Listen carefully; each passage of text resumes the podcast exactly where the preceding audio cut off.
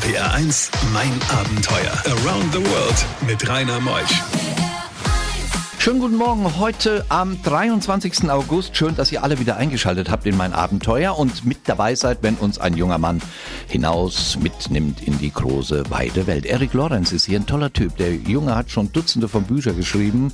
Er hat einen Podcast, er kennt alle Abenteurer dieser Welt, habe ich so das Gefühl. Aber er selbst er hat viel zu berichten und das ist ja immer das Schöne in meinem Abenteuer. Man reist und lässt andere daran teilhaben. Laos wird ein Thema sein. Mit seinem Papa durch Großbritannien. Wir sind mit dem Motorrad durch den Himalaya, also nicht durch, aber am Himalaya unterwegs und auch im Iran. Freut euch einfach auf eine schöne Zeit mit Erik, mit mir bis 12. RPR 1 Mein Abenteuer wird präsentiert von der Welthungerhilfe, die deutsche Hilfsorganisation für eine Welt ohne Hunger. Mehr unter welthungerhilfe.de. RPR 1, das Original.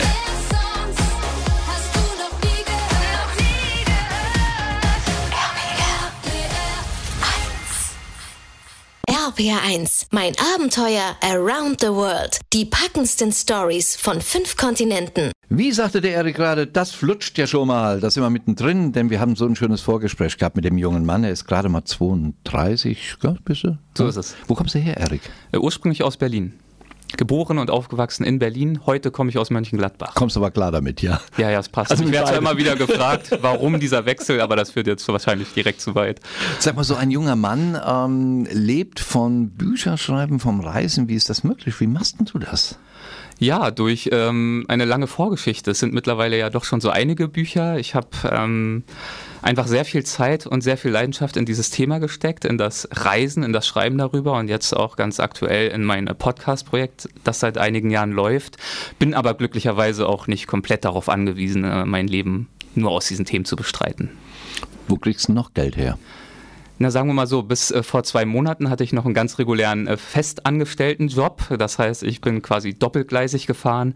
Aber jetzt äh, war es dann doch mal an der Zeit, dass ich mich entschieden habe. Ich musste mich entscheiden und äh, seit zwei Monaten läuft es jetzt tatsächlich komplett über die Podcast-Schiene und das Schreiben meiner Bücher. Kam das durch Corona, dass der Job wegfiel? Äh, nein, nein. Das, ähm, ich war äh, super happy in meinem Job. Ich habe den sehr gern gemacht. In der Digital- und Filmagentur war ich in der Strategie und Konzeption. Tolles Team, spannende Projekte. Ich habe da auch nie gezielt den Exit gesucht. Ähm, es ist einfach nur so gewesen, dass in der Tat meine eigenen Projekte so gut gelaufen sind, so viel Spaß gemacht haben, solche Ausmaße angenommen haben, dass ich mich schlussendlich einfach entscheiden musste für eine der beiden Beide Optionen waren gut, aber ich habe mich nun für meine eigenen Themen entschieden. Ja, du hast ja schon über ein Dutzend Bücher geschrieben. Was sind das für Themen in den Büchern? Ähm, ja, unterschiedliche Themen. Es sind ein paar Biografien dabei. Vor allem sind es aber Reise- und Länderreportagen, also Reisebücher unterschiedlicher Genres, angefangen vom ganz klassischen Reiseführer in Ausnahmefällen. Vor allem sind es aber Reiseerzählungen oder eben auch die eine oder andere Länderreportage. Aber du bist nicht einer, der bis morgens 10 schläft und abends um 20 Uhr im Bett liegt. nein, nein, das ist äh, in dem Fall nicht möglich. nicht möglich. Erik ist hier. Das Ganze noch bis 12. RPR1, mein Abenteuer mit Rainer Meutsch. Erik, wir gehen jetzt auf Reisen. Laos zum Beispiel hast du mir geschrieben. Du hast ja eine ganze Latte von Ländern, aber ich nehme mal so ein paar Sachen raus, die wir noch nicht so oft in mein Abenteuer hatten. Äh, Laos ist wirklich ein Land im Wandel, gell? liegt in Asien. Absolut. Laos ist ein Land im Wandel und Laos, Laos ist auch für viele so ein blinder Fleck. Denn genau wie du sagst, es liegt in Südostasien, ist dort der einzige Binnenstaat, relativ klein, hat auch nur so zwei Drittel der Fläche Deutschlands, sehr, sehr dünn besiedelt. Und für viele Südostasien-Reisende ist es eher so ein, ja, so ein Puffer, so ein Durchreiseland, wo man mal eine Woche verbringt zwischen Thailand und Vietnam. Und ich hatte das Glück, jetzt schon äh, dreimal dort gewesen zu sein, jeweils auch über mehrere Monate. Und und äh, habe deswegen eben nicht nur das Privileg, relativ tief eingetaucht zu sein in das Land, sondern eben tatsächlich das Land auch beobachtet zu haben über, ja, über ein gutes Jahrzehnt hinweg. Und das macht es natürlich dann so richtig spannend. Man sagt doch manchmal, das wäre das Land der tausend Elefanten. Oder gibt es mehr, gell? Es gab, also ursprünglich äh, der, ich kann ihn jetzt leider nicht aussprechen, der laotische Name heißt ursprünglich übersetzt das Land der eine Million Elefanten und des weißen Schirms. Die Zeiten sind nun lange vorbei. Früher waren Elefanten dort ein sehr, sehr wichtiges ähm, kulturelles Element, ähm, natürlich auch militärisch wichtig, ja, und sie haben dort auch in Freiheit gelebt im Dschungel. Mittlerweile gibt es in der Tat noch, man schätzt so 500 bis 1000, aber eher 500 freilebende Elefanten. Deswegen ist die Formulierung, die du gerade mhm. gebracht hast, heute eher die richtige. Du warst selbst auch im Dschungel, hast eine mehrtägige Wanderung gemacht. Genau, ich habe äh, diverse Wanderungen, äh, diverse Wanderungen dort gemacht und habe auf äh, bei diesen Gelegenheiten tatsächlich auch das ganz klassische, ich will fast schon sagen klischeehafte Laos kennengelernt, nachdem ich auf meiner allerersten Reise natürlich auch gesucht habe. Also dichte Dschungel, einsame Bergvölker, ähm, Bergregenwälder, äh, Bambushüttensiedlungen weit ab von Strom und fließendem Wasser und Zivilisation und also ein ganz anderes, ein ganz entschleunigtes Leben zwischen zum Beispiel Buddhismus und auch Animismus. RBR1, mein Abenteuer. Viele Länder hast du schon erlebt. Nach Laos kommen wir mal zu einer Wanderung durch Großbritannien von Coast to Coast. Das Schöne daran fand ich auch, du hast einen Teil mit deinem Papa gemacht. Das war auch für mich eine ganz besonders schöne Erfahrung. Man muss ja sagen, wenn man Coast to Coast sagt, dann äh, schauen einen alle ganz erstaunt an, wie man sowas denn schaffen kann.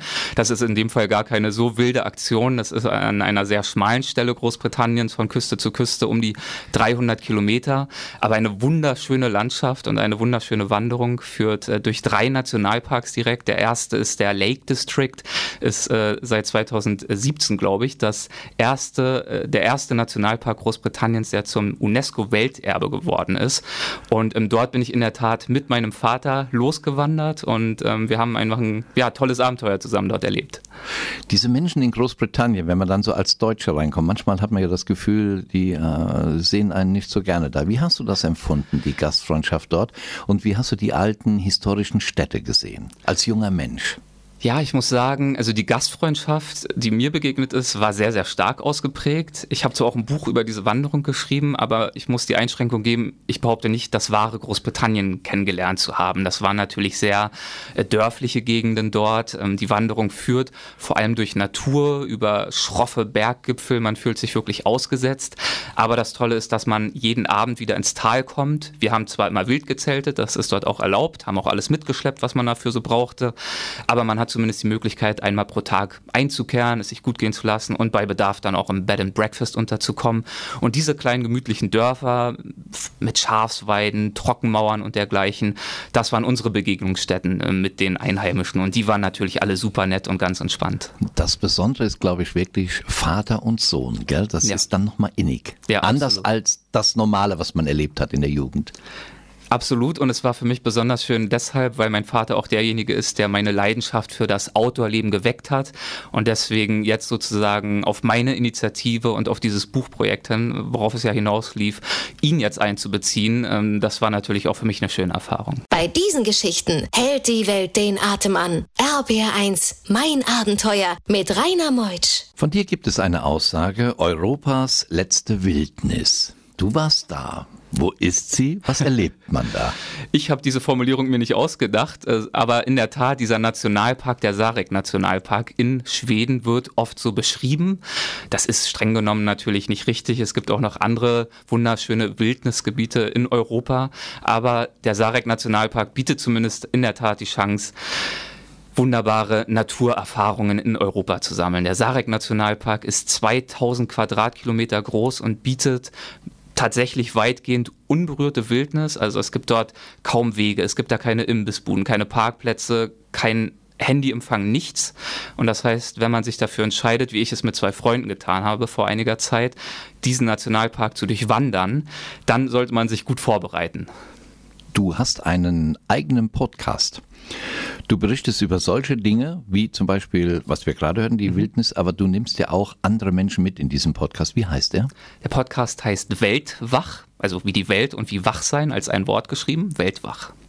Der Rüdiger Neberg, der ja leider vor drei Monaten verstorben ist, er er hat mir von dir mal erzählt. Der war auch mal dein Gast, gell? Mhm, ganz genau, ja. Eine meiner Lieblingsfolgen bis heute.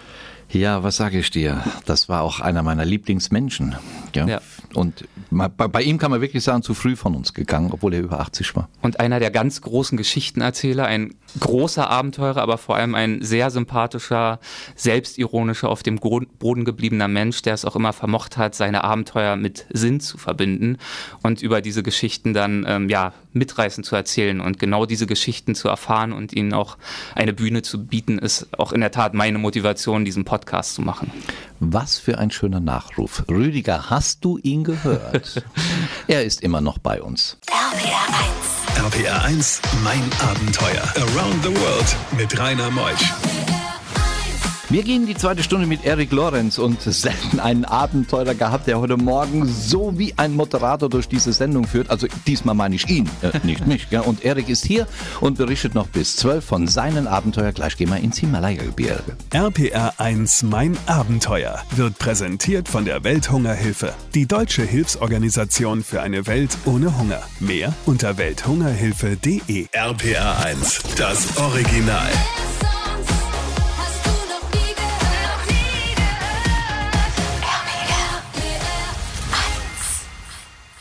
Bei diesen Geschichten hält die Welt den Atem an. RBR1, mein Abenteuer mit Rainer Meutsch. Erik Lorenz, zu uns gekommen aus Mönchengladbach und berichtet von seinen Reisen. Er hat über ein Dutzend Bücher geschrieben, er hat das Weltwach-Podcast und er berichtet jetzt über Himalaya. Da warst du mit dem Motorrad, was du alles machst. Du gehst mal, du machst mal dies und jetzt mit einem Motorrad. So ist es, so ist es. Ähm, das war vor einigen Jahren die Schnapsidee zweier Freunde und mir von Neu-Delhi aus mit drei Motorrädern. Royal Enfields, das ist ja die äh, legendäre indische Motorradmarke, ähm, ja, nach Norden zu fahren, ins Himalaya-Gebirge hinein hinein und dann auch durch bis nach Leh ins Herz des Himalaya und noch ein bisschen drumherum einige Wochen einfach tatsächlich mitten im Hochgebirge verbracht, auch dort gezeltet in diesen traumhaften Landschaften, Ladakh kennengelernt, uralte, gigantische buddhistische Tempelanlagen.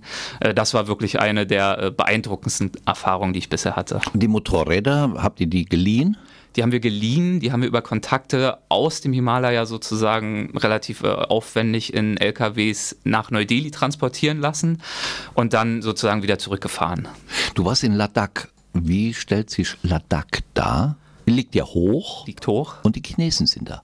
Ja, die sind zum Teil da, zum Teil auch nicht. Also es ist ja noch nicht Tibet, aber es grenzt an Tibet äh, ran und natürlich äh, spürt man dort schon die Einflüsse und auch in der Tat äh, kulturell erinnert vieles an das, wie man sich so Tibet vorstellt. Also auch in den ähm, in den äh, Klöstern zum Beispiel war auch der Dalai Lama schon oft zu Besuch, die Bilder hängen dort und ähm, diese genau diese kulturelle Vielfalt, die ist dort genau zu spüren. Aber was mich in Ladakh ganz besonders beeindruckt hat, ist in der Tat die Natur, diese unendlichen Weiten, diese Hochtäler, diese 7000er bis hin zu 8000ern, die einen überall umgeben, diese hohen, hohen Passstraßen und oft sind es natürlich auch einfach nur Dirt Roads, irgendwelche Schotterpisten, wo man auch tagelang äh, keiner Menschenseele begegnet und dann noch besser hofft, dass man keinen Platten hat. RPR1, mein Abenteuer mit Rainer Meutsch. Im Himalaya-Gebirge ist jetzt Erik Lorenz. Hast du den Mount Everest gesehen? Sieht man ihn? Wir haben ihn nicht gesehen, wir haben den K2 gesehen, immerhin. Den Mount Everest, den haben wir nicht zu Gesicht bekommen. Das ist der zweithöchste, gell? K2. Genau, genau. Hm. Ja. Und ihr habt dort gezeltet. Die Temperaturen, wie waren die zu der Zeit, wo ihr da wart? Kalt? Ja, also nachts ist es schon an die äh, 0 Grad rangegangen. Da gab es dann schon immer mal Rauchreif auf dem Zelt. Tagsüber, ich weiß es gar nicht mehr, so 10, 12 Grad, manchmal auch sonniger. Äh, man ist natürlich sehr hoch, die Luft ist sehr dünn, man muss sich aber trotzdem äh, vor der Sonne in Acht nehmen. Was war das Höchste, was du dort hattest? Viereinhalbtausend? Ja, die höchsten Pässe waren, das sind in der Tat auch einige der höchsten äh, Pässe der Welt. Die sind dann so 5300 Meter. Bist du man, drüber? Ja, genau. Und wenn man sich dort die Serpentinen über Stunden hinweg hochkämpft, dann wird die Luft tatsächlich so dünn, dass der Motor, äh, der Motor richtig zu kämpfen hat und man das Gefühl hat, so jetzt bleiben wir gleich stehen. Und dein Motor, dein Herz? Das hat ordentlich gepumpt. Ähm, wir haben uns dann oben jeweils auch nur so 20, 30 Minuten aufgehalten, aber ich habe auch zum Teil mit der Höhenkrankheit zu kämpfen gehabt, auch in unseren Lagerstätten. Da musste man sich wirklich vorsehen. Das war eine der Herausforderungen. Eine andere war natürlich einfach das Fahren an sich. Also vorbei an schroffen Klippen, wo es dann 1000 Meter runter ging, Schlammpisten.